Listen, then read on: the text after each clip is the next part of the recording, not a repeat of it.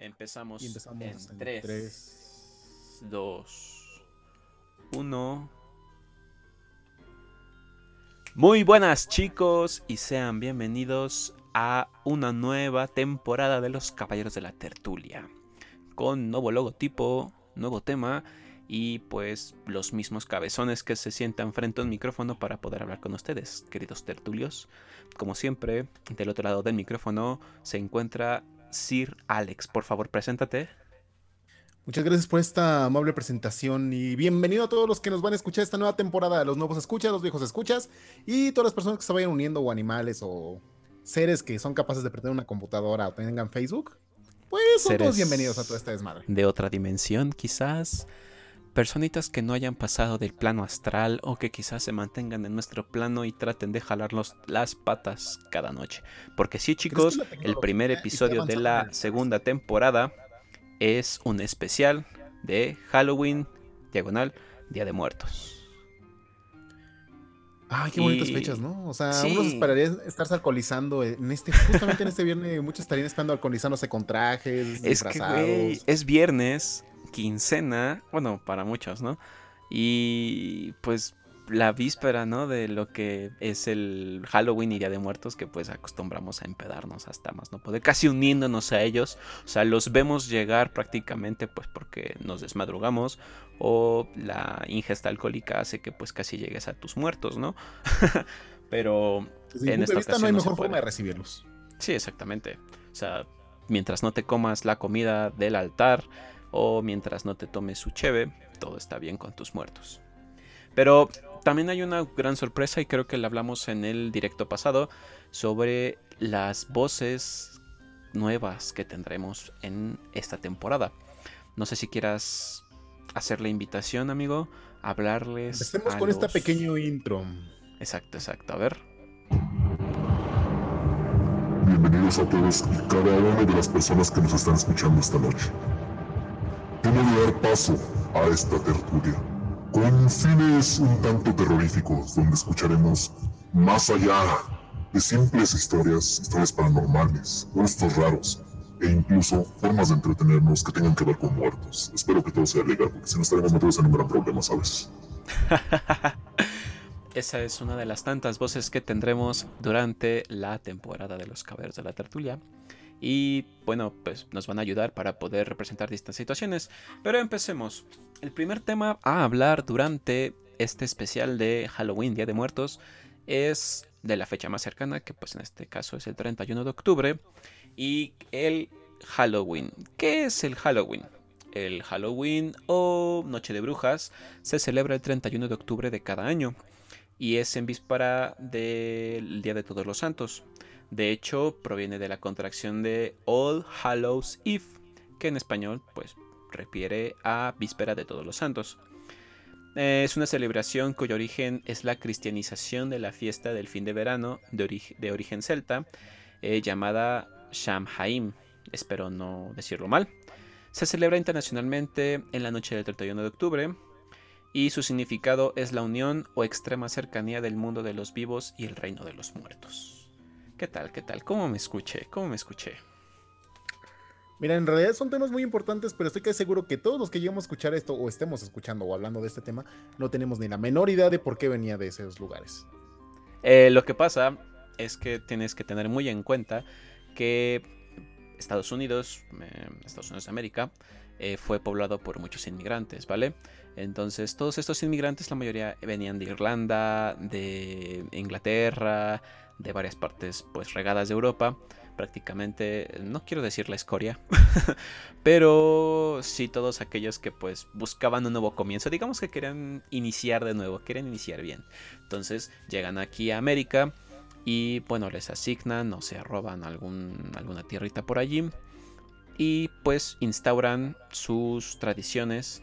Pero como sabemos, igual el mesticismo y la, la forma de poder hacer las cosas eh, lo más cercano posible a tus tradiciones, pues van cambiando. Entonces eh, se crean estas tradiciones, ¿no? Bueno, no se crean, se tratan de perdurar, pero mm, se modifican por las condiciones ya sean culturales, sociales e históricas que pues se presentan, ¿no? Eh, para continuar, el Halloween es una fiesta tradicional en los países de Estados Unidos, Canadá e Irlanda. Obviamente en México pues lo celebramos, o mejor dicho, la tomamos como excusa para poder salir a tomar ah, y a, beber y a, recolectar dulces, pues por la cercanía que tenemos con nuestros amiguitos de Estados Unidos, ¿no?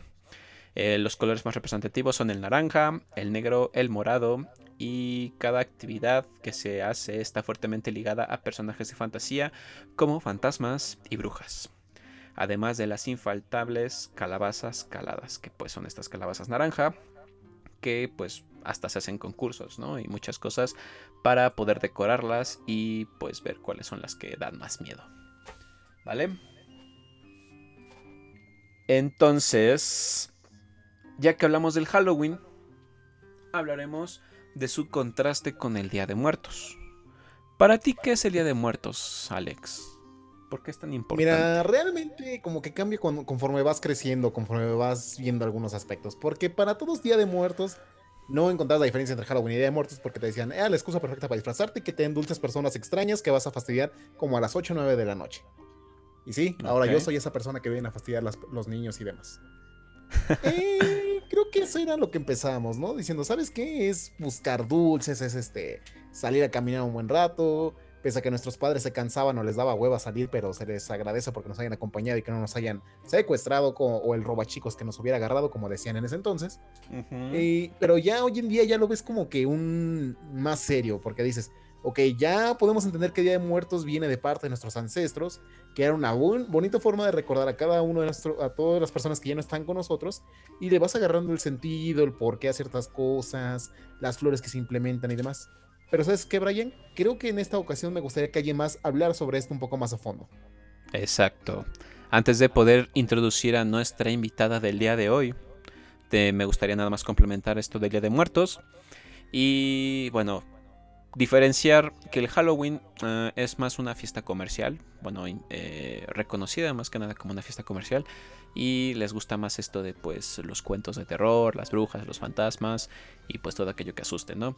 En contraste con el Día de Muertos, que es un poquito más espiritual, digamos, para México y pues varias partes de, América Latina. Eh, México es el más representativo, claro. Y podemos decir que las culturas mesoamericanas celebraban la festividad del Día de Muertos mucho antes de que pues fuéramos colonizados. Eh, cuando ambas culturas se fusionan, las antiguas tradiciones eh, paganas para los españoles se combinaron con las católicas y dan lugar a muchas de las tradiciones que hasta el día de hoy pues perduran, ¿no? Como el altar, eh, esto de pedir calaverita, eh, también esto de visitar al, panteón y pues llevarle las flores a tus, a tus difuntos y toda esta onda, ¿no? También es curioso que inicia el 31 de octubre esta onda. Mucha gente no lo tiene en cuenta, ¿no? Piensa que nada más es el 1 o el 2 de noviembre, pero en realidad es que empieza desde unos días antes. Algunos dicen que desde el 28 de octubre, pero desde el 28 hasta el 2 de noviembre es que se celebra esta onda del Día de Muertos para nosotros mexicanos. Y bueno, me es, es placer introducir a nuestra nueva invitada, Halloween. Eh, perdón, leí Halloween aquí en, en, mi teléfono. uh, no creo que se moleste si nos como Halloween. Preséntala, por favor, a nuestra invitada del día de hoy. Tertulianos, personas que nos escuchan, es un honor para mí presentar a mi pequeña amiguita Montserrat Blake. Mon, ¿cómo estás? ¿Sigues ahí? Mon, activa tu micrófono. No nos dejes tirados, por favor. Creo que matamos a Mon. Creo que. Ah, ya. Hola. Hola, Mon, ¿cómo estás? Perdón, no había activado el micrófono. Buenas noches. ah, perdón. Pensé que ya habíamos tenido nuestro primer Bien, Gracias. No me ofende que me Lo siento, es que tenía la palabra en mi cabeza y sin querer la dije. Lo siento, lo siento. Bueno. Bien, para ti, ¿qué es el Halloween Moon? Pues yo creo que igual, como dijo Alejandro, realmente pues es algo que ha cambiado dependiendo de la etapa de mi vida. Por ejemplo, la última etapa fue salir de fiesta tres días seguidos, lo cual no me quejo. Pero. Pero eso fue es como Halloween, pero tal cual Día de Muertos sí lo siento como algo más espiritual. Yo no soy mucho de ir a los panteones porque. No, o sea, no me gusta, me, me da tristeza y así. Pero la tradición de ofrecerle, ofren- ofrendarle, ¿cómo se dice? Algo a tus seres queridos una vez al año para que ellos te vengan a ver, se me hace algo muy, muy padre, la verdad. Yo bonito, eh, de este año tenía la intención de ir a, a Páscuaro a ver cómo se vivía allá el Día de Muertos, pero pues por la situación ya no se pudo. Pero es algo que me interesa muchísimo, como ver cómo festejan en cada parte del, del país, porque pues no es igual en todas partes. Entonces, sí es como que un propósito que ahora tengo. Visitar al menos un estado diferente para, para ver cómo llevan a cabo ellos la tradición. De hecho, es un punto muy interesante porque sí, justamente en ningún estado se celebra de manera igual o... O sea, sí es parecida, pero no es igual el significado que le dan en cada estado. Exacto, exacto. De hecho, más adelante hablaremos un poquito de cómo celebra el Día de Muertos diferentes estados de la República. Y bueno, lo dejaremos un poquito más claro. Pero Monse, ya, ya nos dijiste que nos gusta la parte espiritual del Día de Muertos. Y bueno, el Halloween también te gusta y lo utilizas para tomar. Mm, ¿Te has disfrazado? ¿Te has disfrazado? ¿Te pensabas disfrazar este año? Eh, ¿Tienes tu disfraz ahí preparado para el rato? No sé, cuéntanos. Me he disfrazado todos los años. Todos los años desde que tengo memoria he tenido disfraz. Pero por lo regular son disfraces que me han confeccionado como en mi casa. O sea, de chiquita tuve el típico de calabaza con las fotos Ah. vergonzosas que todos tuvimos. Todos Te tenemos pago fotos. 500 pesos en este momento por una de esas fotos. Amigos, les No. daremos el número de cuenta de los caballeros de la tertulia para que podamos eh, poner a la venta las fotografías de Monse vestida de calabaza, de niña. Like y donen si quieren ver a Monse vestida de calabaza. Y ya de grande también, si si se atreven. Si en emisiones pasadas ya le dijimos a nuestro doctor que le íbamos a hacer un calendario, ¿por qué no hacerle una sesión de fotos vestida de calabaza a nuestra amiga Monse? Exactamente. No sé Lo por qué se ríe, estamos hablando seriamente. Aquí aquí no venimos por lo sexy, venimos por lo divertido, por lo innovador, por lo moderno, por... Por lo que nos dé dinero y nos pues, pueda hacer influencers y nos mantenga. Mira, si yo no, yo que soy una persona fea y nada fotogénica, subo fotos, pues ya, ¿qué más le puede pasar al mundo? O sea, Estoy leyendo el live y dice Jorge Briones, tú ya eres una calabaza, Alejandro. jódete, Jorge, sé dónde vives. Rodrigo García dice, y las historias de terror, a eso vine. Ahorita te vamos a contar algunas anécdotas. También Ya dice que quiere cliente, da, da Rodrigo, ya- 500 ya- ya va a pesos. ganar 500 pesos por esas fotos, Mon. ¿Qué dices, Mon? ¿30% cada quien? ¿10% para reinversión? ¿Jalas? 33% cada uno. Pues Vamos, he sigan perdido subiendo las apuestas y hacemos que Sí, se la de dejaremos que durante el programa eh, lo, lo piense, lo, lo tenga en cuenta, pero yo digo que pues es algo bastante eh, factible. ¿Vale? Y bien chicos, los que nos están escuchando en el live, eh, cuéntanos también si se han disfrazado para el Día de Muertos o para Halloween. eh, ¿Cuál ha sido el disfraz más gracioso o el más que más les haya gustado? Por lo mientras, Monse nos contará cuál ha sido el disfraz que más le ha gustado. Mm, yo creo que el que más me ha gustado fue hace años que me vestí de una chica pin-up zombie. Oh, eso es genial, ¿eh? me lo estudiaron mucho, pero no Ajá. porque fue como algo tan especial, sino porque fui a un evento pin-up y fui la única que fue de... Entonces, creo que es el que más me ha gustado. No, eso está padre. Está bastante, bastante interesante. Espero que nos puedas pasar por ahí alguna foto para subirla a las historias de los caballeros de la tertulia y que pues todos puedan admirarte. Bueno, tu, Ah, sí. tu disfraz de chica pin-up zombie y también el de la chica calabaza. ¿Tú, Alex? Aprovecho este ¿Te has disfrazado? para recordarle a todos los que nos estén escuchando que pueden mandarnos su foto de su mejor disfraz que hayan tenido recientemente o en años pasados para, para colaborar en un pequeño concurso y el premio es nada más y nada menos que un día conviviendo conmigo y con Brian. No sé si es un premio o un castigo. No, sé si no, no los creo que un día conviviendo con nosotros sea lo, lo mejor, pero sí al menos invitarlos al siguiente programa de los Caballeros de la Tertulia, del tema que pues el que sea, pero pues serán invitados las personitas o la personita que gane. Tú, Alex, ¿te has vestido para pedir calaverita? ¿Cuál ha sido tu mejor disfraz o el que más te ha gustado? Pues fíjate que casi, yo no soy una persona que se disfrace mucho, la verdad. De pequeño sí recuerdo que me disfrazaron de muchas cosas. Incluso tenía una tía que era estilista y demás y nos secuestró a mí y a mis primas para una un examen que tuvo y nos hizo hacer disfrazarme. A mí me disfrazó de un monje que le cayeron vidrios en la cabeza y fue horrible. A mi prima creo que le quemaron un mechón de cabello porque no sé qué carajo estaban intentando.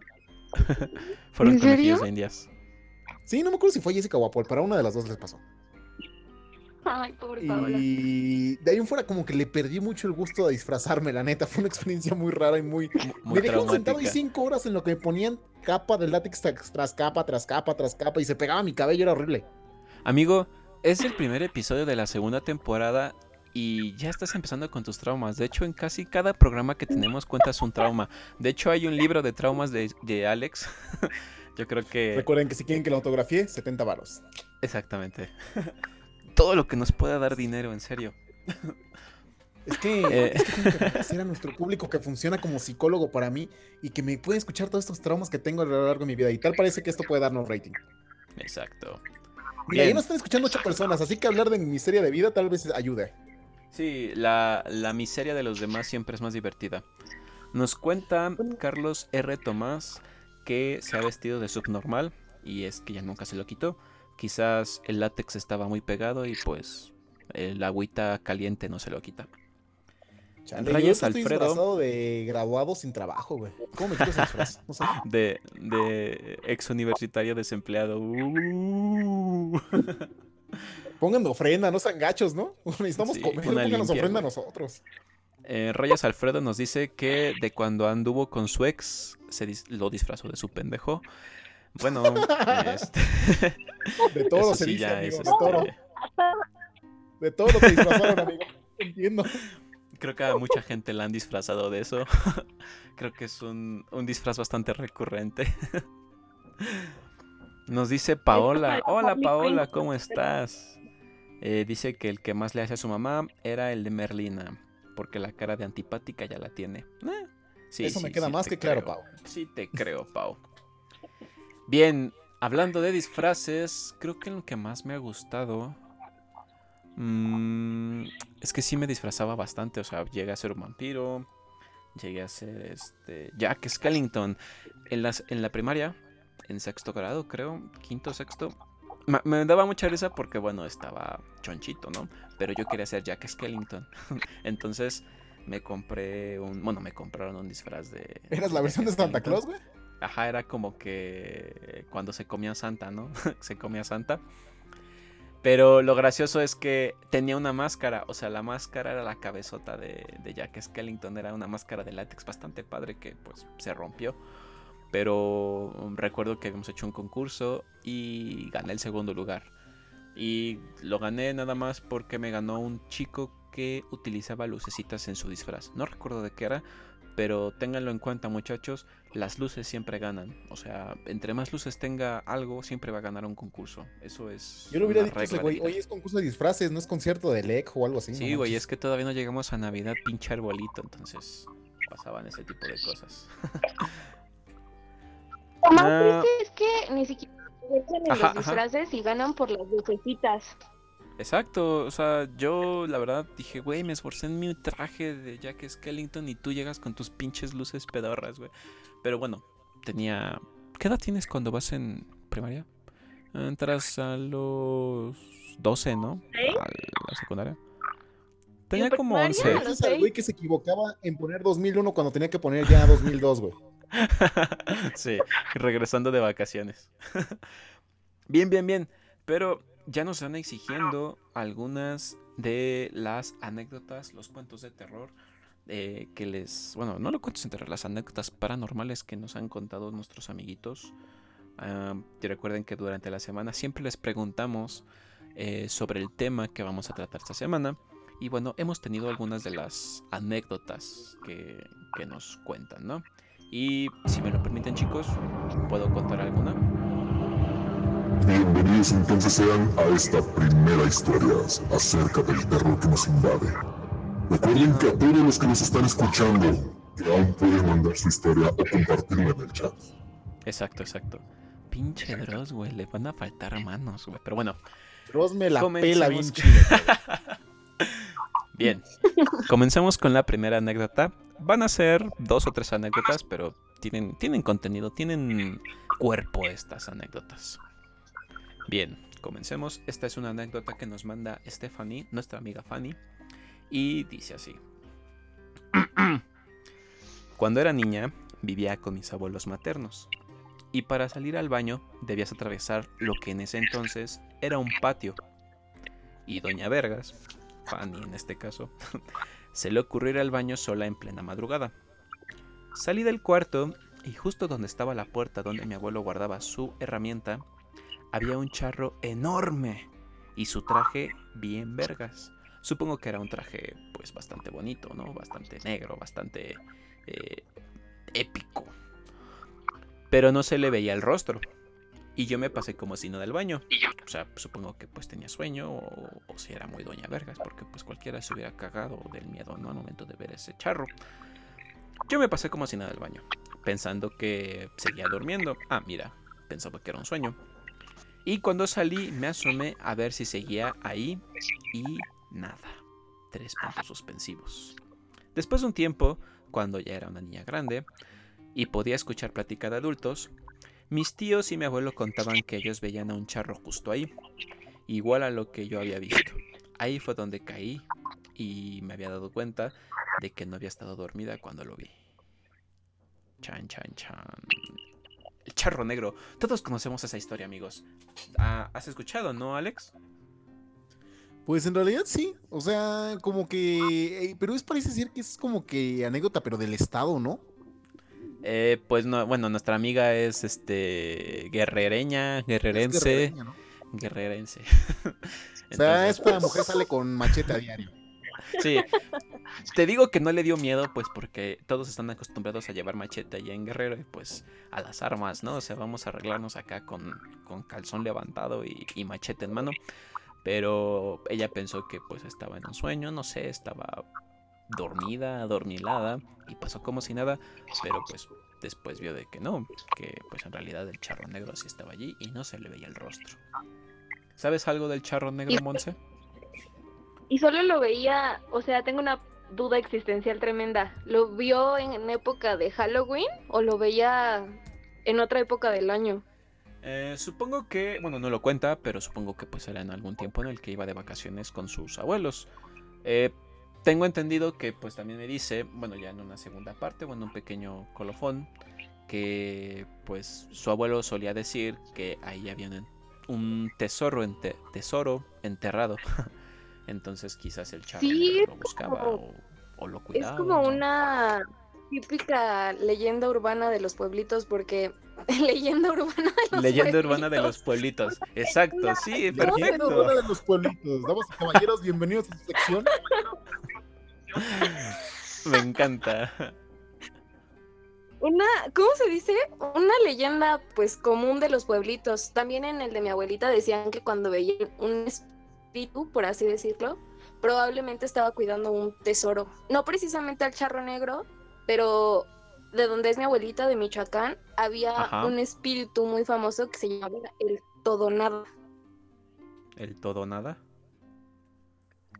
¿Eso me suena Ajá. apuesta o que ya estás muy ebrio y estás apostando a lo que no debes apostar? Era algo similar, o sea, como que se les aparecían las personas Creo que ya que estaban sí. medias Ah, tomadas o que estaban preocupadas Ajá. por dinero o algo así. Y el espíritu este les decía que si podían cargar un barrilito de, de oro, creo era como de moneditas de oro, y si se lo llevaban, era suyo.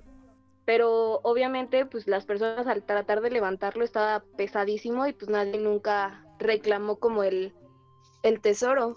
Pero sí es como una historia bastante famosilla y recurrente que se cuenta en las típicas noches de terror en mi familia. Exacto. Bueno, igual yo tengo recuerdos de que, por ejemplo, tengo familia de Michoacán y también cuentan que pues el charro negro se les aparecía.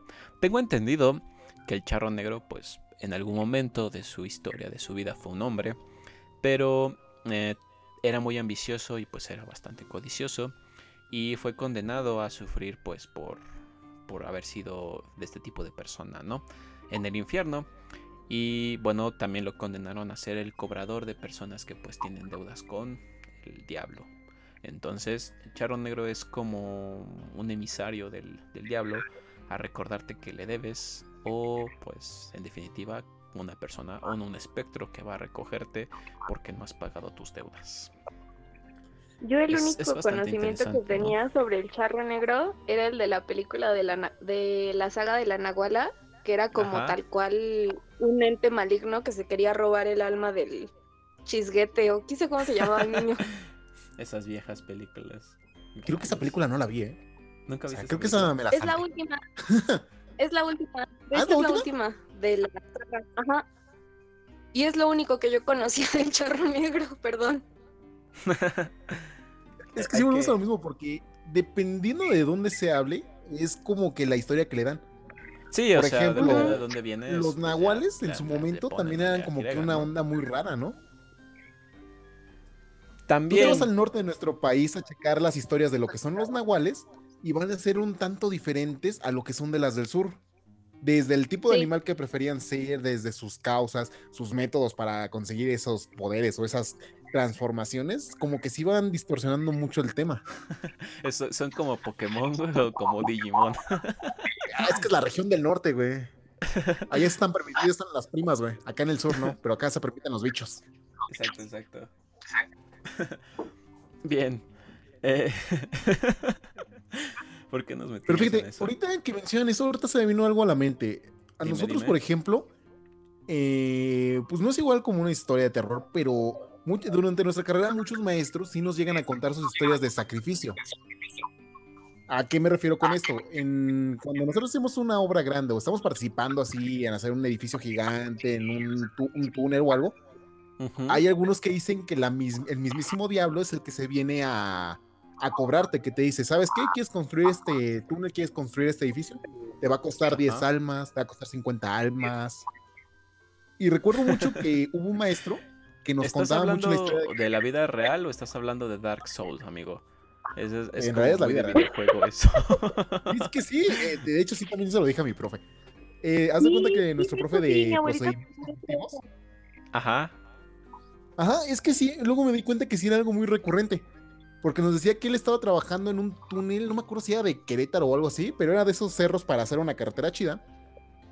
Y que digamos que era un túnel como de unos 100, 150 metros.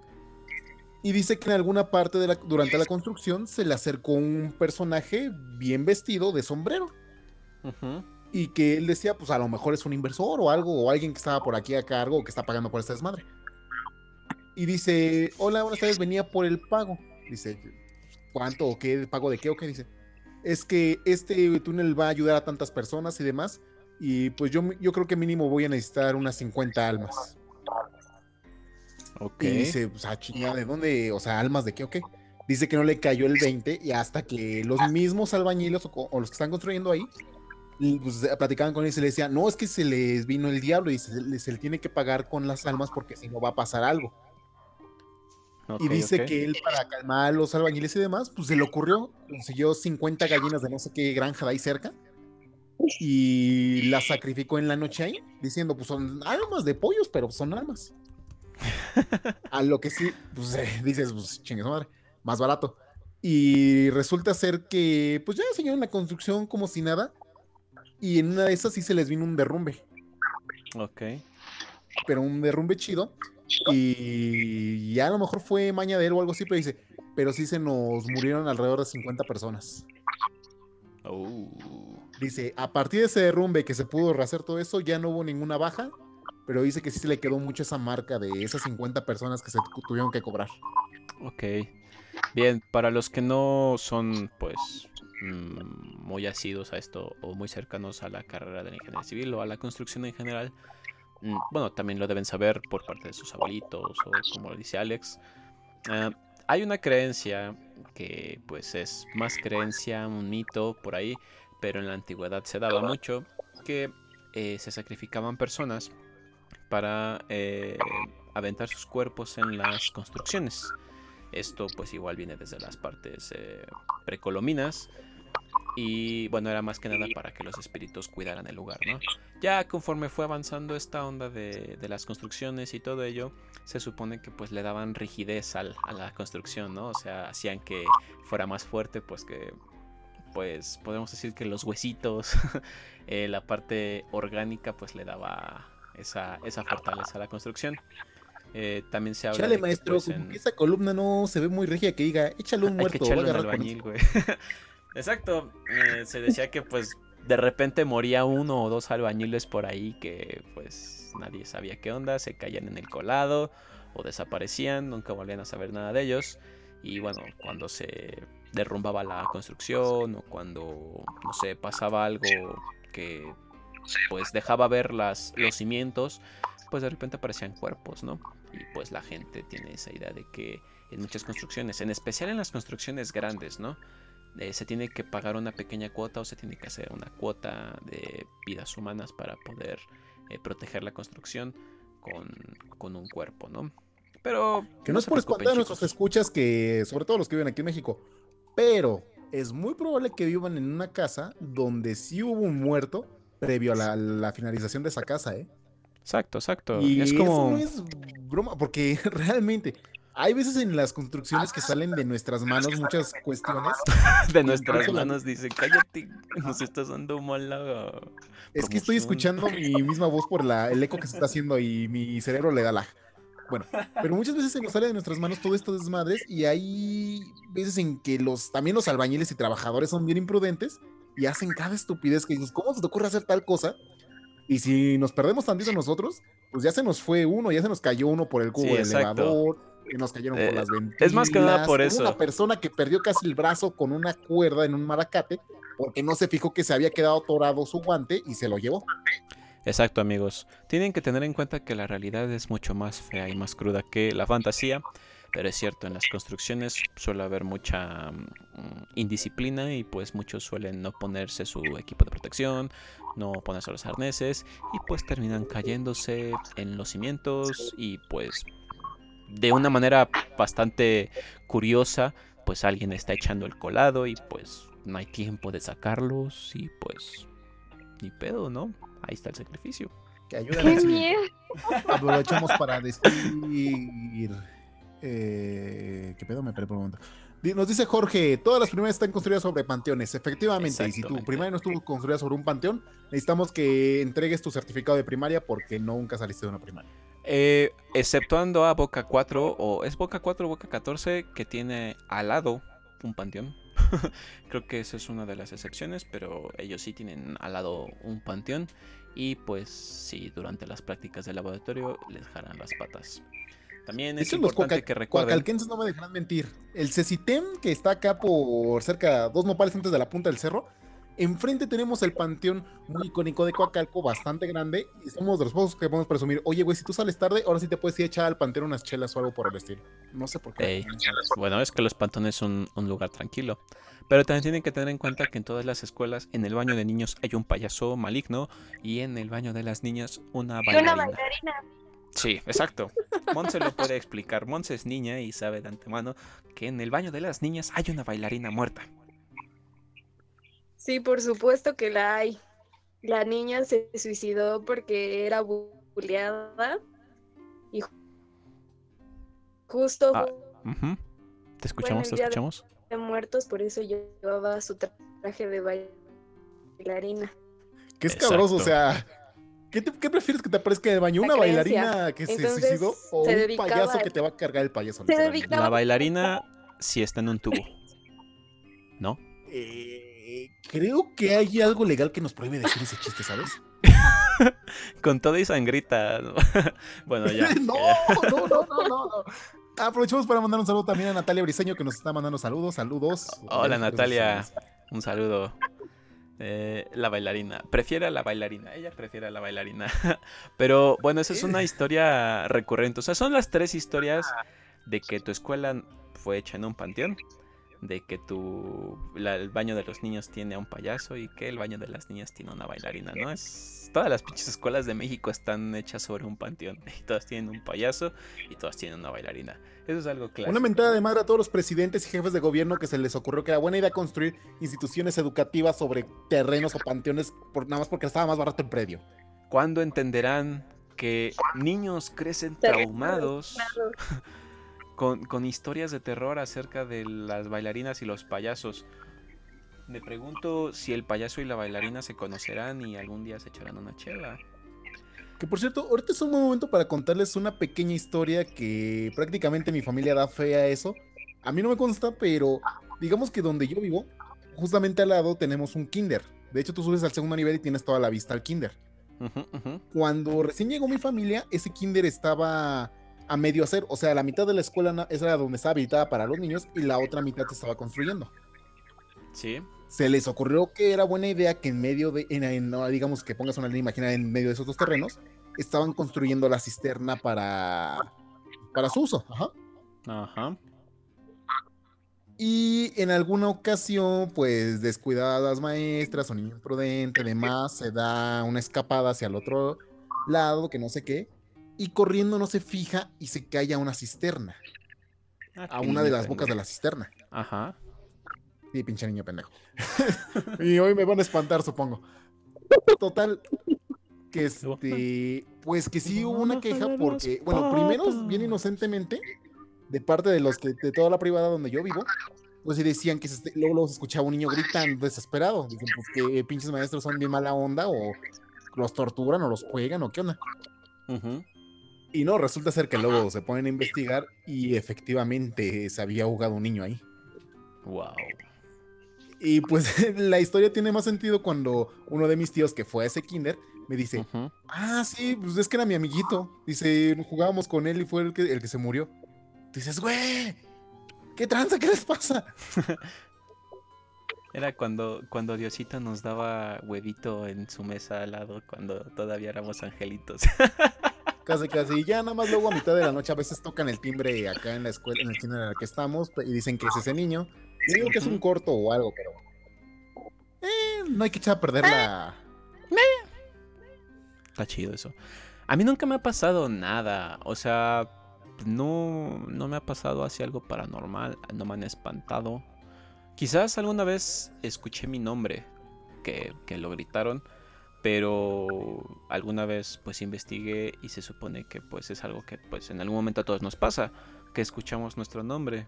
Mm, es como una parte de nuestro cerebro que nos, nos recuerda lo pendejos que somos o no sé pero no era algo paranormal a final de cuentas. Y Me imagino que ustedes, a su familia también llegaron a ver la- a una mujer vestida de blanco, que, era- que es muy famosa en las casas mexicanas. Eh, sí, sí es tu mamá cuando se levanta Sí. a medianoche a ir por agua. Creo que sí, Este, eso puede ser una opción. también.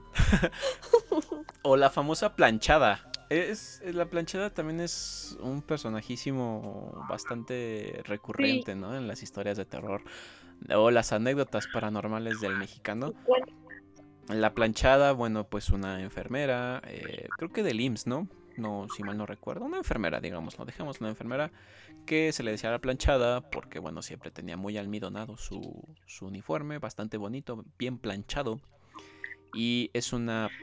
No es una aparición mala porque, pues, de hecho, ayuda a los, a los enfermos que se encuentran en, en la sala, o en, en urgencias o que se encuentran, este, en- no sé cómo se llama, en los hospitales.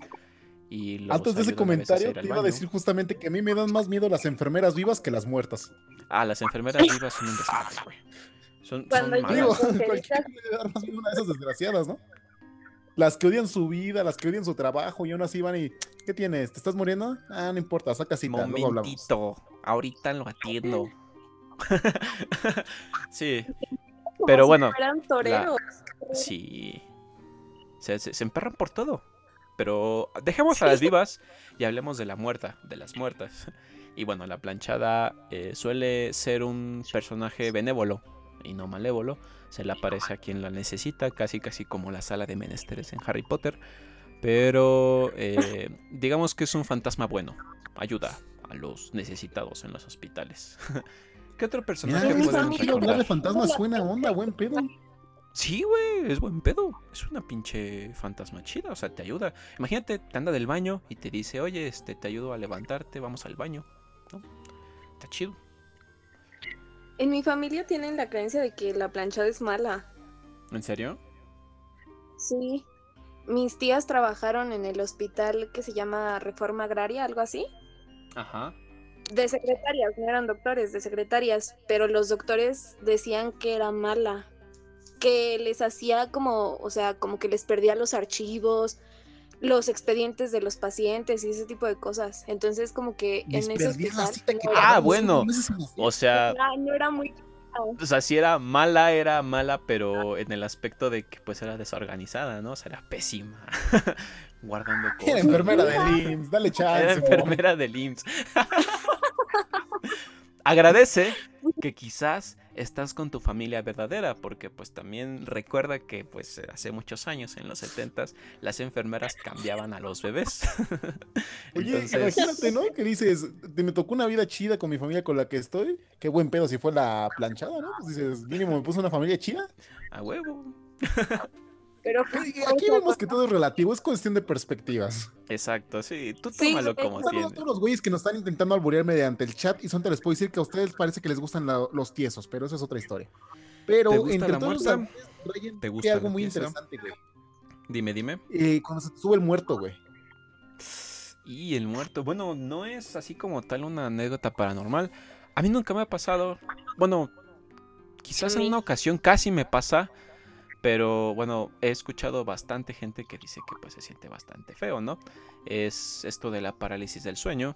Pero bueno, en México se le llama que se te sube el muerto. Y bueno, qué mejor que alguien que se le haya subido el muerto. Monse, ¿puedes decirnos qué se siente y cuándo te pasó? a mí no se me ha Creo subido que nada. Brian acaba de intentar alburear a Monse, no estoy seguro. No, en serio, de, de hecho, escu- no, espera, cuando hablé de, de que se subió el muerto, escuché que alguien dijo, ah, a mí sí me ha pasado, pero entonces escuché mal. Una disculpa. No. Entonces no se te ha subido. A mí ¿A dos ti, veces. Alex? Ah, bueno, a ver. A mí me ha pasado dos sí te ha veces. subido el muerto. Una fue durante la secundaria, bien estúpido, estaba leyendo algo de terror, ni siquiera creo Espera. que estaba leyendo. ¿Uno de ellos incluye un tío? Eh, no, afortunadamente Ah. nunca he vivido con tíos. Vale. Bueno, la primera vez, haz de cuenta que mi casa está dividida, son dos casas unidas por un pasillo, digamos. Y en esa ocasión me quedé yo solo en la otra casa. Ay, como si nada. Y yo estaba en un cuarto que daba curiosamente a la- al lado del kinder. Y esa noche estaba leyendo algo de terror, ya lo mandé a la goma. Y primero empecé con que no podía dormir, con que te- me costó un montón de trabajo dormir y que nada así de desmadre y demás. Y de repente ya en algún momento como que me quedé mirando un punto fijo en mi cuarto Ajá. e intentaba moverme. Yo decía, güey, ¿qué pedo? Güey. Y lo primero que se me venía a la mente era intentar gritar. ¿No te estaba E dando la intentaba pálida? gritar. Eh, ojalá hubiera sido la pálida, güey. Pero este, pero sí era como, pero primero te empieza a ganar la desesperación de que intentas hacer algo y te da, obviamente no pasa nada y lo primero que se te viene a la mente es, verga, yo me voy a quedar así, ya no voy a poder hacer nada. ¿Qué me está pasando? Que no sé qué. Ya le dio la garrotera. Y recuerdo que en algún momento como que el cuerpo reacciona y lo primero que hice fue soltar una patada y soltar un grito al mismo tiempo. Pero así como que te levantas todo oído, todo, todo su- sudando obviamente. Y pues dices, ¿qué pedo? ¿Qué pasó? Y ya es cuando te explican, no, pues se te subió el muerto. O sea, Ah, ¿Qué pedo? qué eso pedo? implica que se estuvo el muerto. Qué curioso Exacto. que tu cerebro en una parte no te deja moverte y en la otra te mantiene consciente, ¿no? Está loquísimo eso. Sí. Lo más curioso es de que no dura nada. O sea, eh, tengo entendido que es cuestión de segundos prácticamente, ¿no? No sé, desconozco el Pues, Sí, tiempo es que lo que había leído es una. Esa, esa falta de conecta entre tu conciencia y que mande señal a tu cuerpo. Es este. Es un tiempo muy corto, pero la misma conciencia hace que se siente eh, muy largo. Yo literalmente sentí que me quedé minutos así sin poder hacer nada, cuando en realidad a lo mejor fue uno o dos segundos. Sí, bueno, tengo entendido que es la parálisis del sueño y bueno, es causada cuando pues tienes una parálisis muscular, ¿no? Es cuando te das cuenta de que ni siquiera para despertar sirves porque bueno, suele, suele pasar cuando te vas a, despertar o cuando estás a punto de dormir. Eh, tu cerebro pues como que se desconecta un poco ahí de tu cuerpo y el cerebro está activo pero el cuerpo dormido entonces ahí es cuando cuando sientes ese cuando Cell sintió el verdadero terror, ¿no? Ahí es cuando pasa que se te sube el muerto. Pero hay gente. en vez de que agarre el pedo y diga, voy a dormir otro ratito, no, güey, te deja despierto. es como cuando igual sientes que te caes, ¿no? Pero hay gente que dice que en realidad eso de que se te sube el muerto es pues algo pues paranormal. Paranormal. Sienten cómo es que, vaya, como si de verdad un cuerpo se sentara al lado de tu cama y se reposará sobre ti. La verdad, no, bueno, sí he tenido gente encima mío, pero... Pero no eh, ese referidos a que sientes como, ya sea de pies a, cabeza o de cabeza a pies, eh, se te va entumiendo, ¿no? Entonces, no puedes moverte, no puedes gritar, no puedes hacer nada y no sé cuánto tiempo dure, pero quizás tú sientes que dura mucho, ¿no?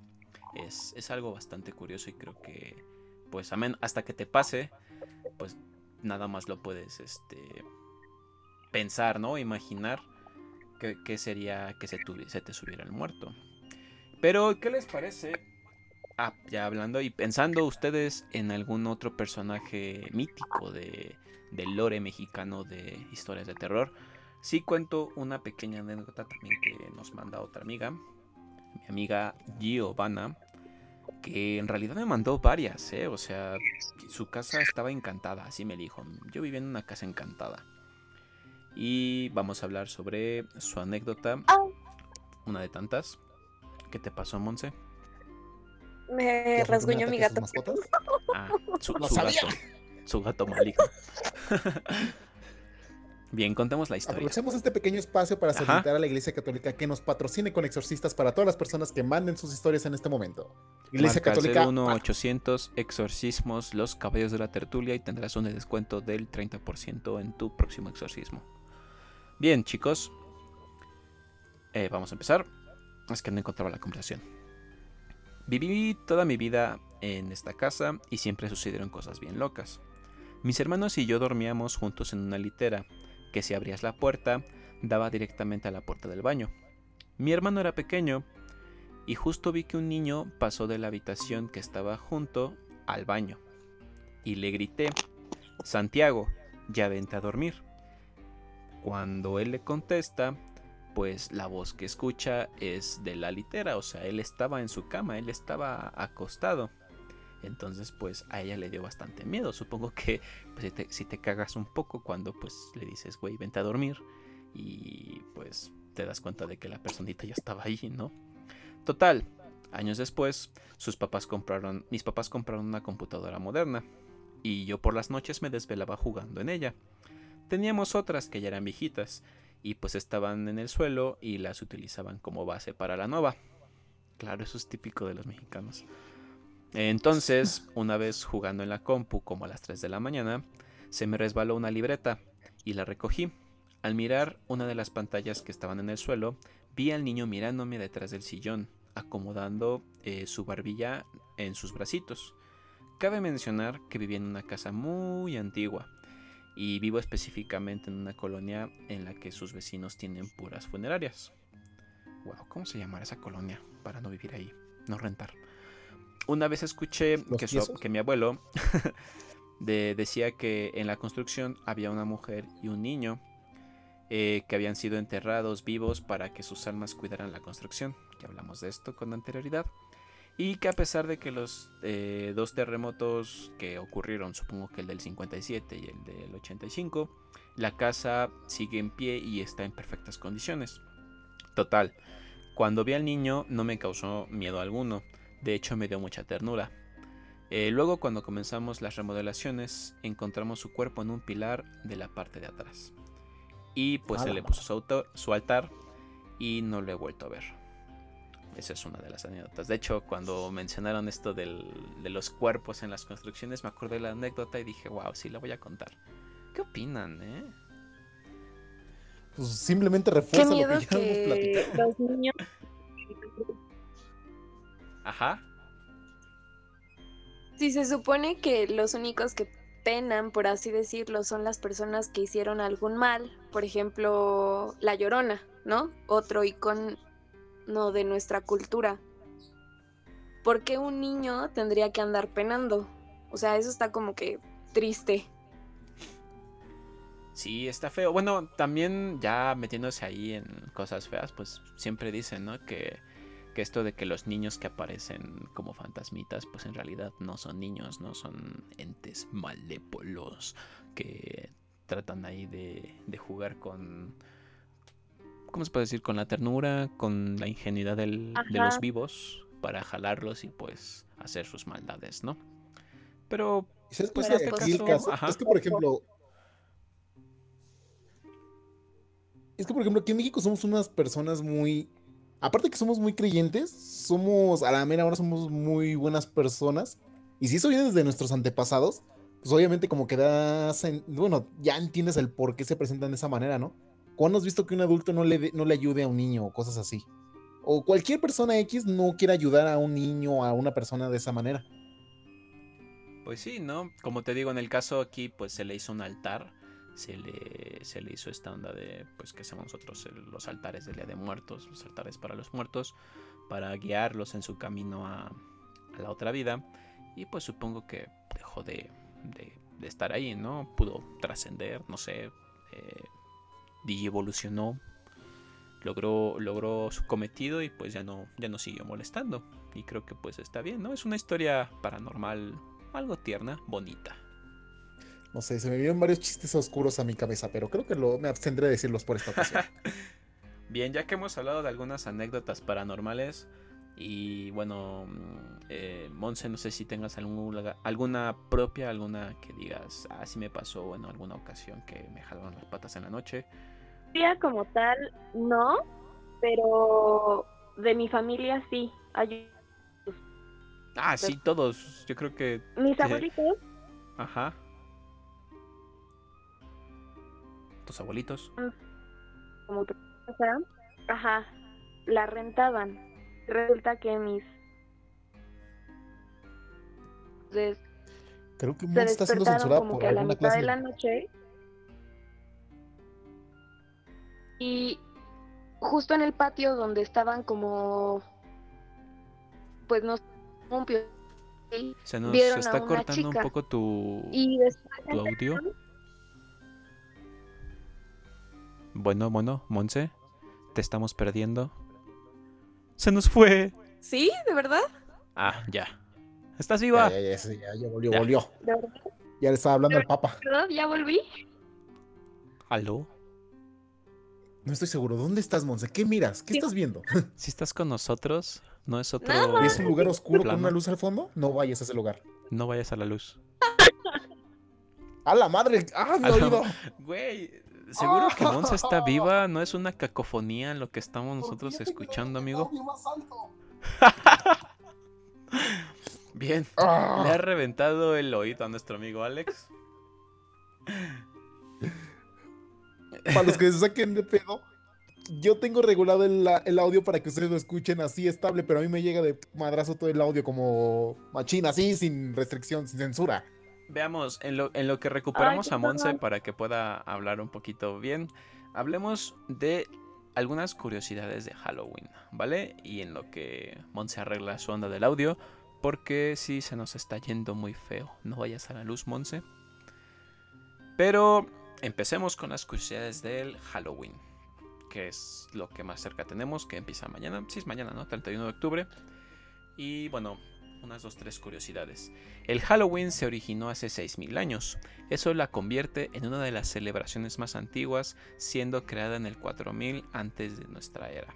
Está basada en la fiesta cristiana de la víspera de todos los santos, de la cual ya hablamos, pero sus raíces en realidad son celtas. También eh, podemos decir que existen récords Guinness en torno a las calabazas talladas. Hablamos sobre las calabazas talladas y de lo representativas que son del Halloween. En 2011 en Illinois eh, tuvo el récord de 30.919 calabazas encendidas al mismo tiempo y un hombre de Reino Unido consiguió tallar una calabaza en 20.1 segundos. Estados Unidos y bueno, en, general la, gente eh, anglosajona son muy asidos a esto de los concursos, ¿no? Hacen concursos y fiestas para todo y el Halloween lo ocupan como un como una excusa para poder hacer todo tipo de, concursos, ¿no? Y a ver quién, quién es mejor en qué para, para poder hacerlo. Tenían entendido en Estados Unidos que sí, ahí se aplica el a ver a quién le pesa más. Exacto, vamos a ver a quién le apesta más la ñonga. Vamos a tallar a ver, calabazas. ya se un poquito. Monse, ¿estás ahí? A ver, Monse, ¿estás ahí? ¿Sí me escuchan? Sí. ¿Me oyen? ¿Me sí? Te escuchas como de ultratumba, pero sí. No, es su voz normal, amigo. Ah. Ok.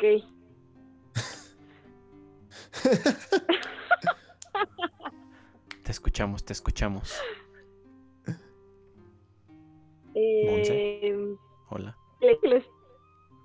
Me perdí. Eh, ¿Tus abuelitos, chica? Ajá. Algo así. Entonces mi tía se asomó al patio donde tenían los juegos, los columpios, y vieron a una chica que estaba de blanco, pero era astral, solo se veía que estaba ahí sentada. Se le hizo raro porque pues era muy de mañana, eran como las 3, 4 de la mañana y pues se le pareció raro, entonces le habla a mi abuelito porque pensó que alguien se me Se a mi abuelito y tres días después se enteraron que la vecina se había suicidado porque no la habían dejado casarse con su novio. Entonces, rumor que a la persona que vieron esa noche, mi mamá y mi tía, era la chica que se había suicidado. a la madre. Uh, a la madre. Vámonos de aquí, güey. Qué miedo. O sea, nada más entendí lo de la chica suicida, pero. Pero sí da miedo. Que, que la, supongo que la, que la vieron. Es que se corta bastante tu audio.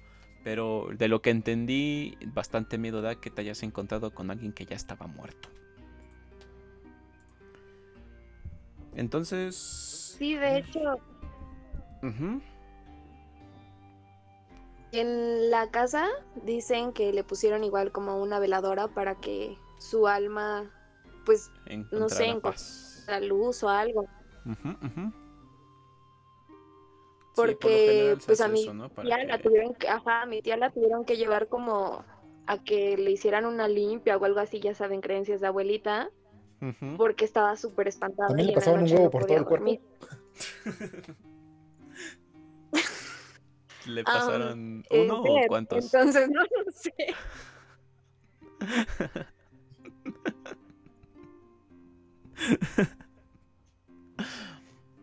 Espero que no nos censuren por esto. Yo no fui. La vida es un riesgo, carnal. Life is a risk. Eh, bien, eh, veamos un poco de los comentarios que tenemos aquí en el chat. Rodrigo Knight dice: Rodrigo, tallame la calabaza. Ok. Pásame el eh, picayelo. Sí. Eh, ya estaban buscando la Ouija para poder buscar a Monse, pero no, Monse nos ha ido. Aquí está con nosotros. Ouijas marca Hasbro, wow. Sí, esas son las buenas. Alex tiene manos más pequeñas. no sé qué no sé qué se traen contigo, amigo, pero pero bien, Es una guerra que nunca terminará entre ellos y yo. pero es divertido, la verdad. Bien. Eh, ¿Qué otros personajes conocemos así del, del lore mexicano? La Llorona. Bueno, La Llorona es clásica, ¿no? Todos han visto La Llorona. Hay una clase de monsters en específico para nosotros que importan, que son las brujas. Ah, claro. Regularmente identificadas como las bolas de fuego que ves durante una carretera o cada vez que estás aburrido y miras al cerro. Cuando ves al cerro y ves las bolas del fuego es que son las brujas, seguramente. Relata la historia según viejas lenguas y mi tío abuelo que me odiaba y que me contaba historias de terror para traumarme, que cada vez que mirara al cielo y viera una bola de fuego en la noche, y viera que se dividía en tres, No, era una bruja que se estaba. Sí, me odiaba eso. Era una bruja que se estaba intentando avisar que tú eras el siguiente. O que A estaba consciente de su existencia, de tu existencia y que estuvieras preparado. Wow, o sea, era culera, o sea, te Era- avisaba. Bueno, era honorable, ¿no? O sea, te avisaba que ibas a valer madre. Pero Te cantaba el tiro, güey. Te cantaba el tiro, así que. Ya decía, O sea- voy a llegar con los putazos allá de ti.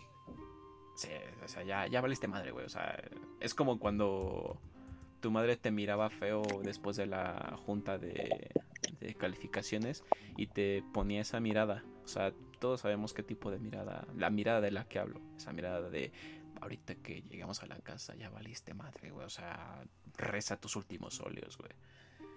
No sé. ¿No eres creyente? Ahorita sí lo vas a hacer. Ah, ¿no crees? Ah. Mm, Las brujas eh, son, son bastante recurrentes igual en las historias tanto de las abuelitas como de la historia tanto precolombina como, como ya la colonial, ¿no?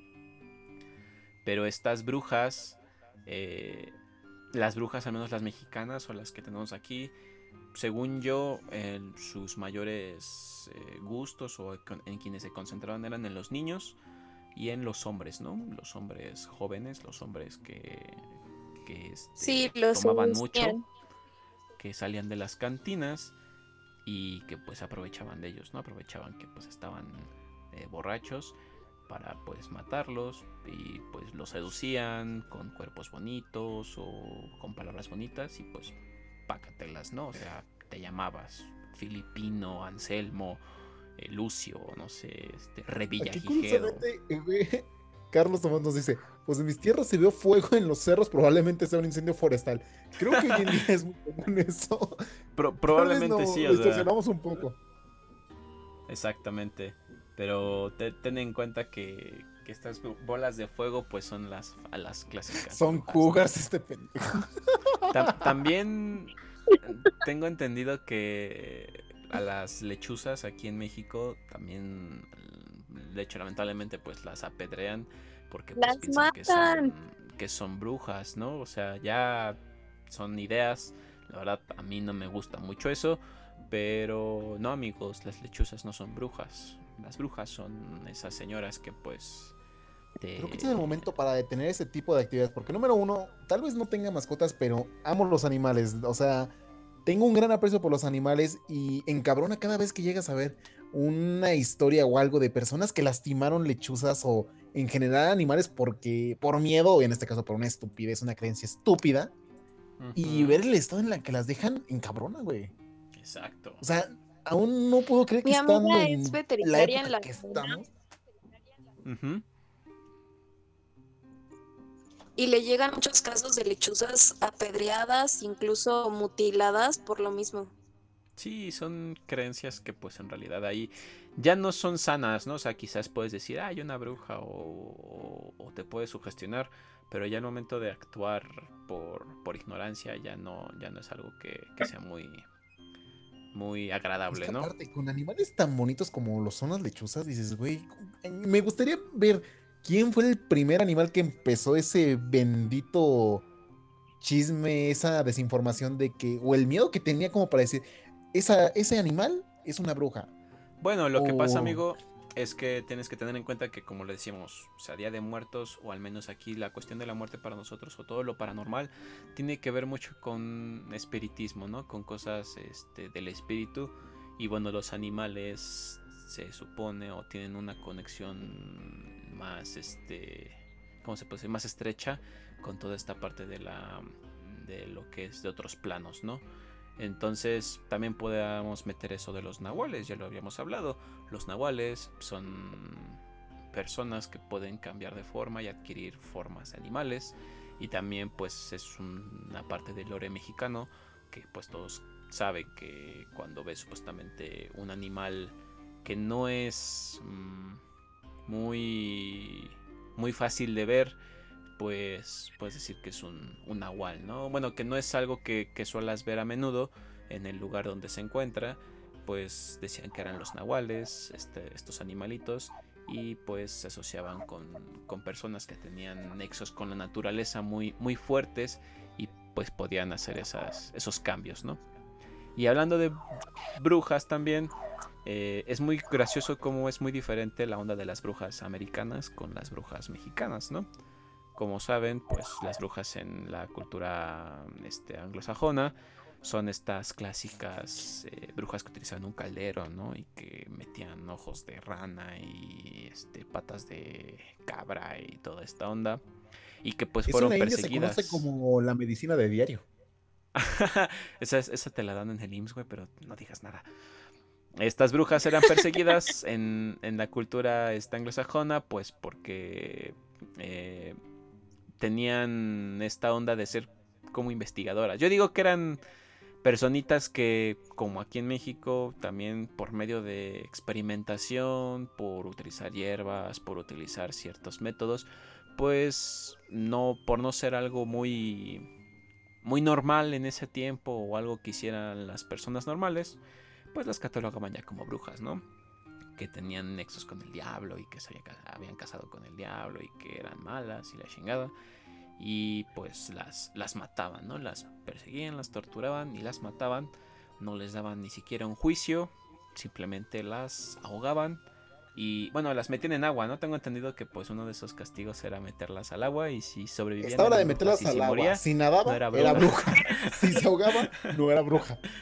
¿Has leído el último reporte de la OMS? Casi todas las brujas son malas. es. Era, era bastante. O sea, actualmente podrías decir, ay, qué, qué, cagado, ¿no? Pero pues sí existió y, y, sí murió mucha gente acusada de brujería. Al menos en la parte de, del Halloween, ¿no? Y aquí también. De hecho, gracias a eso, debemos eh, la escasez de genética de personas pelirrojas. Y se dice que ya, el ya extinto y antes muy conocido o el color de ojo rojizo. Ya que ah, esas dos cosas eran, eran identificadores de brujas que le llamaban. Bueno, lo de los pelirrojos. Que tenías características, cuello. Lo de los pelirrojos sí lo tengo entendido como que si eras pelirrojo había sido besado por el diablo, ¿no? Casi casi era era como que ya, ya estabas maldito, ¿no? Y por eso los, los mataban o por eso los, los, este, los desterraban o los hacían a un ladito y pues no se reproducían y eso hace que la población de pelirrojos haya disminuido. Así que para todas las personas que les gusten pelirrojas, gracias a nuestros antepasados, no pueden disfrutarlas. Exacto. No sé si sepan que Emma Watson tuvo una antepasada acusada de brujería. Dato curioso. Que me es bueno, ¿eh? Está interesante. Tengo que saber más acerca de eso. Ajá. De hecho, yo apenas, igual apenas lo leí que su tatarabuela fue acusada de y la quemaron en la hoguera. Wow. Sí, está feo eso, ¿eh? Pero también es un dato interesante para sacar en tu primera cita o en alguna conversación. De esas que. Sobre todo si de ¿Sabías que tengo un conocido que tuvo un antepasado que mataron de brujería? Que acusaron de brujería.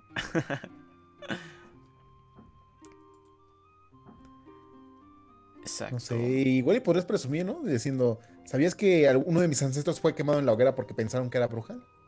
Ahí está, no te metas conmigo porque te puedo jalar las patas en la noche. Te voy a hacer una sopa de ancas de rana con ojos de cabra, ¡qué hijo! Eso, eso no es francés. En realidad creo que sí, ahora que lo pienso. Es cuando dices, lo que en el otro mundo puede ser un asco, para nosotros está bien chido. Creo que es similar a lo que piensa el resto del mundo con respecto a nuestro picante. Eh, pero sabe rico. Ay, pero bueno, amigo, ya nos acercamos a más de una hora de transmisión. Exacto, ya yo creo que nos este estamos acercando a la recta final de nuestro especial de Halloween de Muertos. Y bueno, ya hablamos mucho del Halloween. Ahora toca hablar un poco de cómo se celebra el Día de Muertos en diferentes estados del país.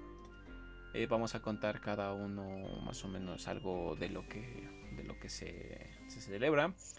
Y bueno, hay partes en México, como ya hemos dicho, en las que se celebra de manera muy diferente. quizás en algunas partes se celebra más eh, espiritualmente y para otros pues es una fiesta, ¿no? Es más como de humor, como de celebración pagana, ¿no?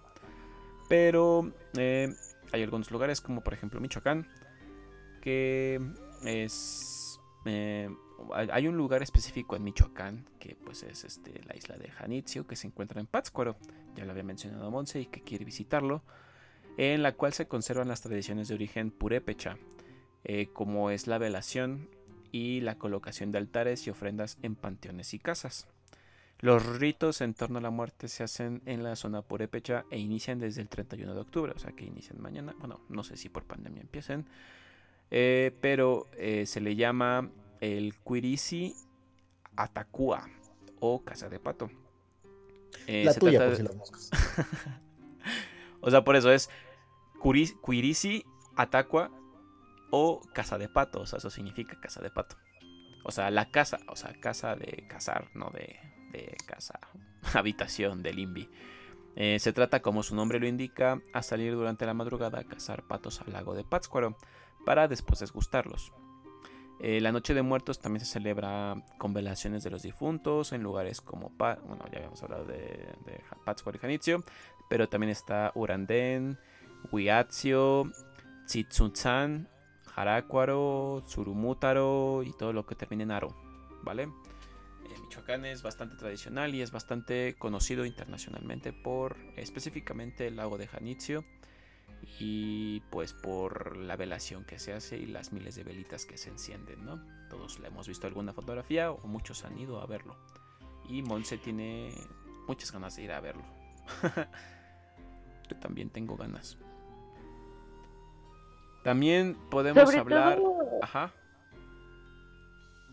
Hay una tradición que me comenta mi abuelita que arrojan el cempasúchil, los pétalos de cempasúchil, al lago para que las almas de los difuntos tengan agua para el resto de su viaje. Entonces se me hace muy padre, la verdad y eh, tengo entendido que una de tus cosas favoritas del Día de Muertos es esa flor en específico, ¿verdad? La flor de cempasúchil. Sí, de hecho es mi segunda flor favorita, pero sí. Debería de haber una fragancia de flor de cempasúchil. Huele rico, huele rico. Gracias por la idea y pronto la patentaré. Por cierto, hablando de formas de festejar en, en estados distintos, quiero mencionar a los delincuentes de Campeche. y se preguntarán, ¿por qué delincuentes? nada más y nada menos porque literalmente así es como festejan a su pueblo.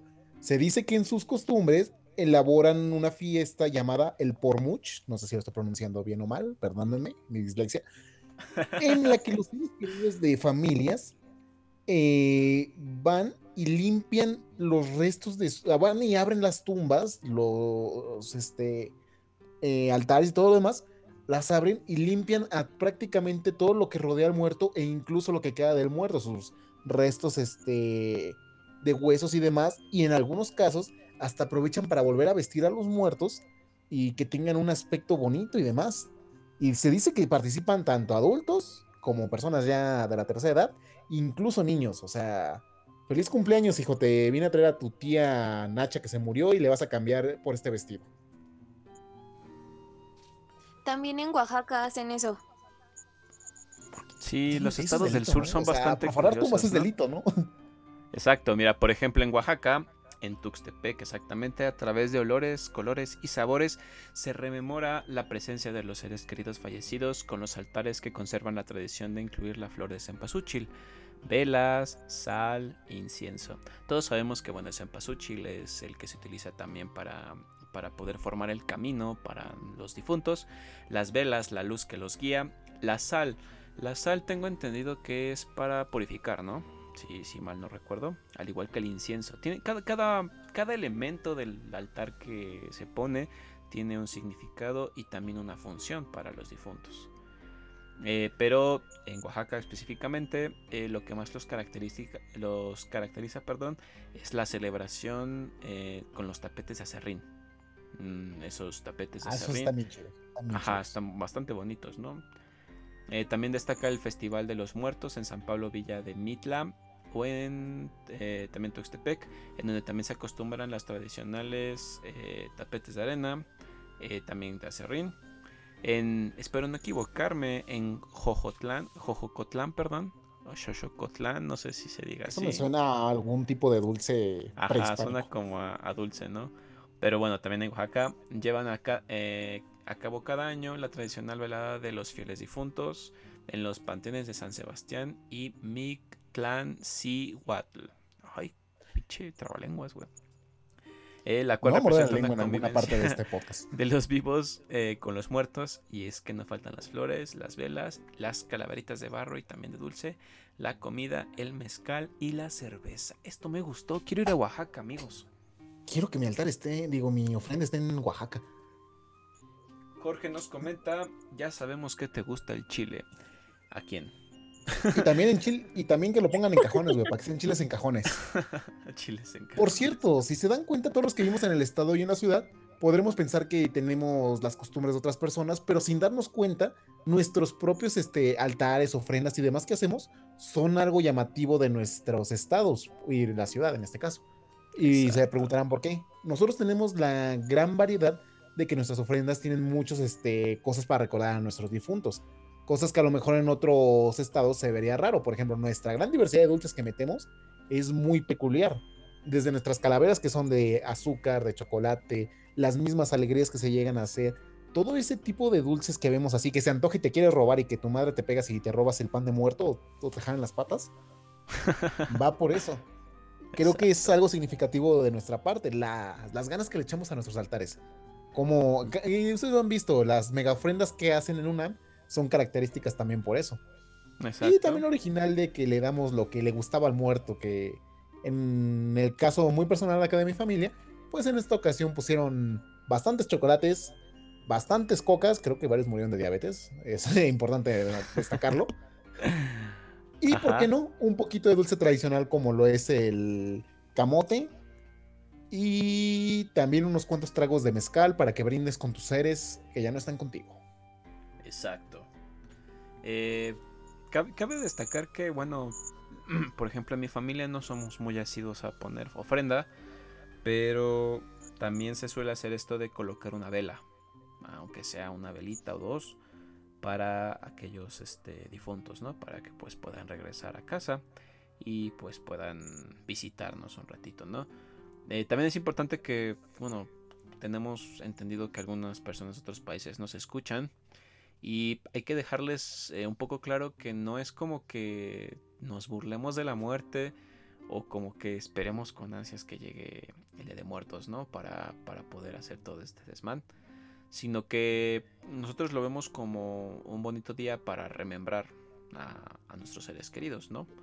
Creo que es perfectamente válido el hecho de poder recordar a, a los seres queridos que pues ya no están con nosotros un día o dos al año para poder este también preservar ese recuerdo y así como en Coco, ¿no? Que, que si te olvidan, pues, pues ya, ya no existes, ¿no? Nada más. No mueres, para nosotros no mueres en vida, sino que, mejor dicho, perdón, no mueres cuando, cuando, pues, tu cuerpo deja de respirar, sino cuando eres olvidado. Entonces, pues es bastante más espiritual esta onda del Día de Muertos para nosotros. Y por eso pues se celebra, ¿no? Se, se conmemora a, la, a los queridos difuntos. Curiosamente, si quieren entender un poquito más de la muerte, tanto los que están escuchando ahorita o los que estén en otros países que lleguen a escuchar esto, les recomiendo una canción que crearon unos españoles, curiosamente, en honor a México, de un Pascu y Rodri, que son canciones mucho de comedia, pero muy interesantes, e hicieron una bonita canción acerca de Día de Muertos donde explica muy bien los aspectos generales que abarcan y el por qué incluso el mexicano le tiene tanto respeto a la muerte. Y mm, como dice Brian, no es que nos estamos burlando, que lo que digamos, uy, la muerte, que no sé qué. Yo siempre he visto nuestra cultura y todo nuestro desmadre que llevamos de todo este tiempo como una aceptación de la muerte. Como decir, ¿sabes qué?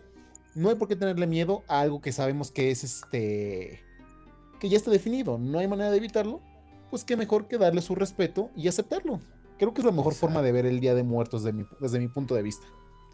Bien, pasemos al chat y, por ejemplo, Emigdio Rojas, Emigdio, Emigdio. ¿Te llamas Es Emigdio? potosino, Bueno, dale chance. eh, pregunta sería, ¿el pan de muerto está hecho de muertos de verdad o de muertos artificiales? Emigdio, déjame decirte que el pan de muerto efectivamente no está hecho de muerto. De hecho, la Profeco ya está realizando las investigaciones pertinentes para poder sacarlo del mercado porque no cuenta con muerto real. Como pasó con los quesos de Filadelfia y con otros productos, el pan de muerto próximamente, yo creo que para 2021 ya no podrá ser admitido en las panaderías cerca de tu casa. Y según las, eh, eh, las secretarías de salud, tampoco con azúcar. Pura jonjoli. Rodrigo García también nos dice que regresando a lo de las fotos, ya está ofreciendo 1200 pesos por la foto. Este, Monse, agendamos la cita para el 14 de noviembre para la sesión de fotos de calabaza, Monse. ¿Está bien? ¿Sí te sigue quedando el traje de calabaza? O aunque no te Pues, quede, no hay problema, nada más con que esté. Sí, aunque si no le queda, tienen que ser mínimo 3 mil varos, ¿eh? O sea, si no le queda el traje, van a ser 3 mil varos de fotos, ¿eh? Sí, amigos, este, hay, hay que, hay que apechugar.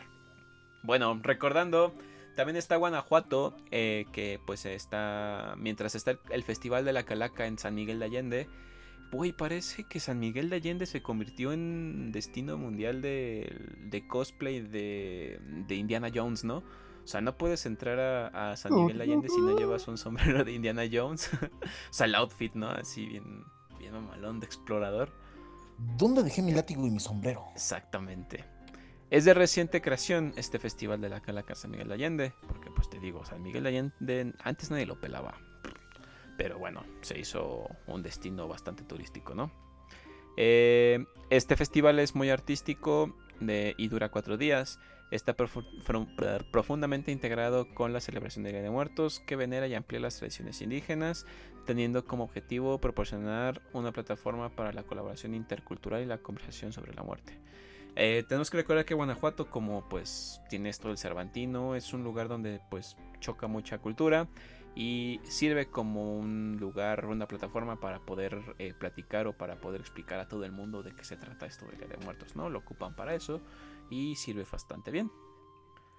También tenemos... Y tiene ujú.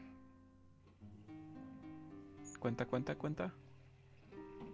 Y tiene momias, Guanajuato tiene momias muy Ah, bien claro. conservadas.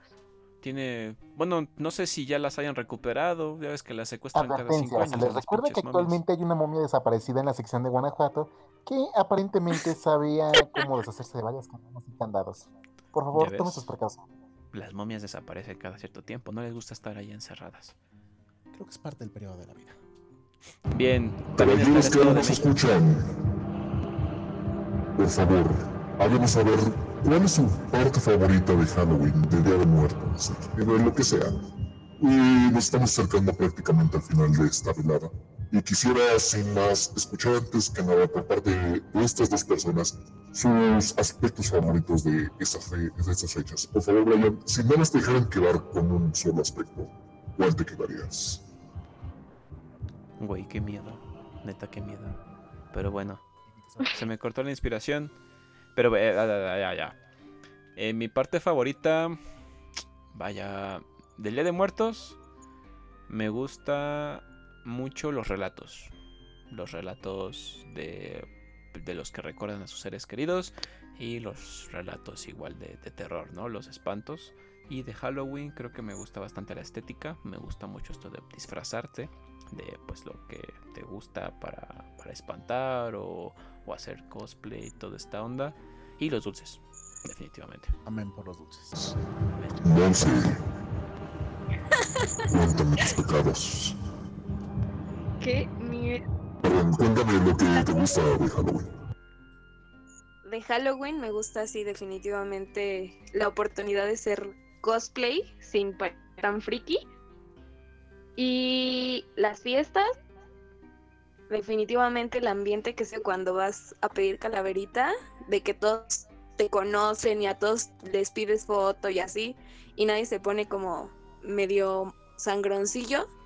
Eso me gusta, me gusta como la convivencia que se da cuando uno sale a pedir calaverita. Exacto. Y de Día de Muertos me gusta, pues, cuál la tradición, ¿no? El pensar que te dan un día o dos al año para reencontrarte con tus seres queridos que ya no ves, se me hace algo muy bonito. O sea, es como que algo que sí me gusta ver. Sí me gusta creer que vienen y que los puedes sentir de alguna manera en espíritu y que ellos te den. Siento que es lo más padre de, de Día de Muertos. Para mí, ¿Que te den qué? ¿Miedo? mandé ¿Que te den qué? que te den como la oportunidad de, de convivir un día. Ah, Al año ya, con ya, ellos. ya. Ya, ya. Ahora ya estamos en el mismo canal. Gracias por esa aclaración. Tuve miedo por un momento. Sí, también. Bien, creo que con esto eh, llegamos a la recta final. También tenemos contemplado como último punto tu película favorita de terror. En- ¿Tú, Alex, tienes alguna película favorita de terror? ¿Alguna ay, que de verdad te dé miedo? Y una que te guste, pues porque es de la época. Mira, la verdad no me gustan las películas de terror porque me aburren bastante. Por dos. Y tal vez algunas de las viejitas como que me dejaban más clavado, pero creo que era más por el suspenso más que por el terror. Pero pues supongo que... Tal vez diría el resplandor nada más por el terror psicológico que te dan en la cabeza. Entonces eres más de terror psicológico, ¿no? Eres... Sí, en- Más de sí, porque número uno me cagan los, los screamers. Y número dos, siento que la mayor parte de las películas de terror hoy en día son más eso, o más cosas demasiado evidentes. Y videojuego, yo sé que, yo sé que tienes por ahí algún Uf. videojuego. Uno, Ay, uno. la madre, ¿cuál sería bueno? Me voy rápido, Devil Within. Ok, Devil ¿El Within. primero? Sí, ese, ese juego no lo puedo jugar porque de verdad no puedo. Las películas de terror me aburren, me duermo con ellas. Los relatos de terror también, o sea, duermes tranquilito, pero los videojuegos, más que nada por los screamers, es que, es que no puedo jugarlos. eh, Monse, A mí las películas de terror tampoco no me gustan. Me dan risa algunas partes. Pero si tuviera que decir alguna, diría It, la primera, más porque Ajá. la vi cuando tenía Ah, como mira. cinco años y meterme a bañar era un trauma para mí. uy, Dice que todavía no se mete a bañar por lo mismo. Exacto, desde los cinco años no me baño. guácala. Y algún videojuego, no sé, quizás, quizás te gustan los videojuegos también, ¿no? Algo así. O a un libro que quizás digas, ah, no manches. Qué miedo. Cementerio de mascotas, yo creo. Ah, Pero sí, igual sí, fue porque yo creo que lo leí Qué muy chica. creepy, O sea, como que... recordar algo horrible. Sí, de hecho, ajá, es que lo leí como que en una edad en la que no entendía bien todo el show. Y sí, me traumó muchísimo Cementerio de mascotas. Wow. Película de terror que me guste. No sé, es que te digo, me aburren bastante. Son bastante predecibles, ¿no? Pero creo que el camino. hice en la tarea de conseguir, de verdad sí de varias personas que me recomendaran cosas de terror para ver y para intentar algo, pero me doy cuenta que el terror que más o menos impacta cosas así sigue siendo suspenso. O sea, Ah, no es sí. el terror lo que te gusta, es el suspenso. Sí, o sea, del qué va a pasar, ¿no? O de dónde va a salir el pinche asesino. Ajá, la incertidumbre. Por Y ejemplo, Las Películas, de. Las Ajá. películas de estas de juego macabro, a mí me dan asco. Yo no las veo no porque me den miedo, sino porque me es dan por lo asco. Hay una grotescas que escena son, ¿no? O sea, ya pasa. Un- al mal gusto, ¿no? nunca- Sí. ¿Mandé? Cuando Digo, ya, ya, a ya mí llegan a ser de el mal no gusto por lo grotescas que llegan a ser, ¿no? O sea, ya nada Fíjate más que se a mí el basan gore en y eso Ajá. no me afecta, pero sí me gusta lo, la temática, lo que re- representaba al final las ideas de este güey loco del Jigsaw. Mm, también. Ah, sí, claro. Pero esos son igual thrillers, ¿no? O sea, son más así de. Pero sí, es que sigue siendo más suspenso, más terror así. psicológico. Y entre Como comillas, por porque desde que empieza la película te dicen, ahí está el pedo, ahí de ti si no lo ves. Ajá. Es como esta película de. El sexto sentido, ¿no? O sea, cosillas que de repente sí te sacan de pedo y dices, güey, qué miedo, ¿no? Al final el güey estaba muerto y pues nunca se dio cuenta. Eh, otra película que es interesante por esto de, de que pues causa terror o suspenso. Bueno, más suspenso es el proyecto de la bruja de Blair, ¿no? No sé si sabían que. ¿Me crees que pues, nunca la he visto? eh, es- está bien verla porque, porque, bueno, es el famoso falso documental. Pero los directores que no les dijeron nada a los actores. Haz de cuenta que les dijeron, tomen esta cámara, eh, van a irse al bosque, van a acampar. Y los directores se pusieron a espantarlos a diestra y siniestra. O sea, los actores ya a final de cuentas nada más estaban grabando por, por inercia, yo creo pero la mayoría de las cosas que les pasan, obviamente pues por obra de los directores, son eh, reacciones reales porque bueno, los protagonistas eh, conforme van desapareciendo y todo, pues lo sienten en flor de piel porque para ellos es real, el espanto, ¿no? Que les están dando. Y con temática de Halloween creo que me gusta bastante La pesadilla antes de Navidad. O sea, es una película bastante dual porque bueno, la puedes ver tanto en Halloween como en Navidad. Pero bueno, se acerca más al Halloween. Y me encanta bastante cómo es que Tim Burton en este caso, en ese tiempo, pues pudo hacer algo que de hecho pues en pequeño da miedo. Te haya gustado, que te guste, ¿no? O sea, desde pequeño. Y pues hay gente que hasta la fecha sigue encantada con esta onda del mundo de Tim Burton. Y lo macabro que puede llegar a ser, pero también lo divertido que representa, ¿no? Y videojuego, creo que igual Evil Within o, o estos juegos como... ¿Cómo se llama? Los- este el Resident de- 7. Ah, sí, güey, te sacan un pedo, güey.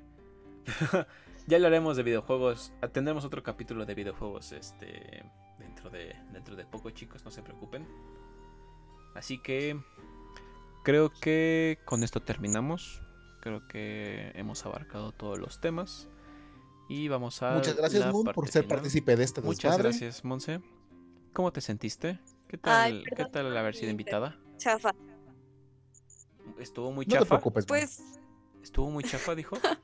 ¿No le gustó? Sí. Ching.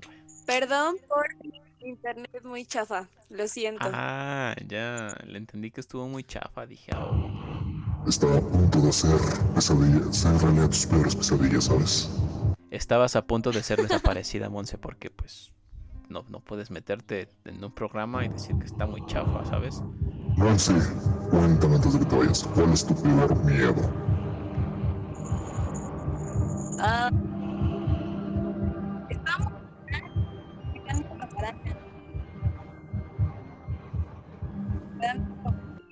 Diablos, no te puedes espantar con algo que a mí también me da miedo. Yo no le entendí Sí, nada, amigo. O sea, está-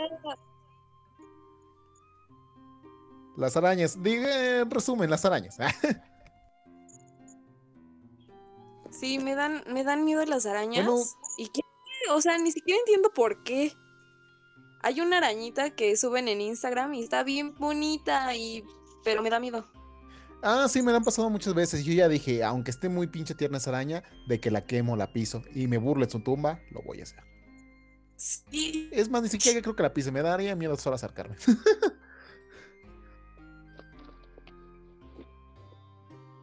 Pero bueno, creo que cada vez está más inestable la conexión de Monse, así que terminemos con el sufrimiento de su internet antes de que pase algo peor. Sí, exacto. Yo creo que ya, ya, ya, ya, ya nos alargamos bastante. Muchas gracias, Monse. Eh, tu internet, pues lamentablemente no es el mejor, pero entendimos que te eh, gustó bastante estar con nosotros y platicar. Y ya pronto hablaremos sobre las fotos de calabacita de Monse. Muchas gracias, Alex, por acompañarme también en, en esta noche de viernes, viernes de quincena y víspera de Halloween y Día de Muertos. Gracias a Este ti, ha amigo. sido- Y gracias a todos los que nos escucharon porque no pudieron ir a su fiesta de Halloween que regularmente sería hoy o mañana. Exacto. Muchas gracias a los que nos han escuchado y a los que nos han mandado mensaje. Un saludo a todos y un abrazo. Hasta la próxima. Que tengan muy bonitas fiestas de Halloween, amigos.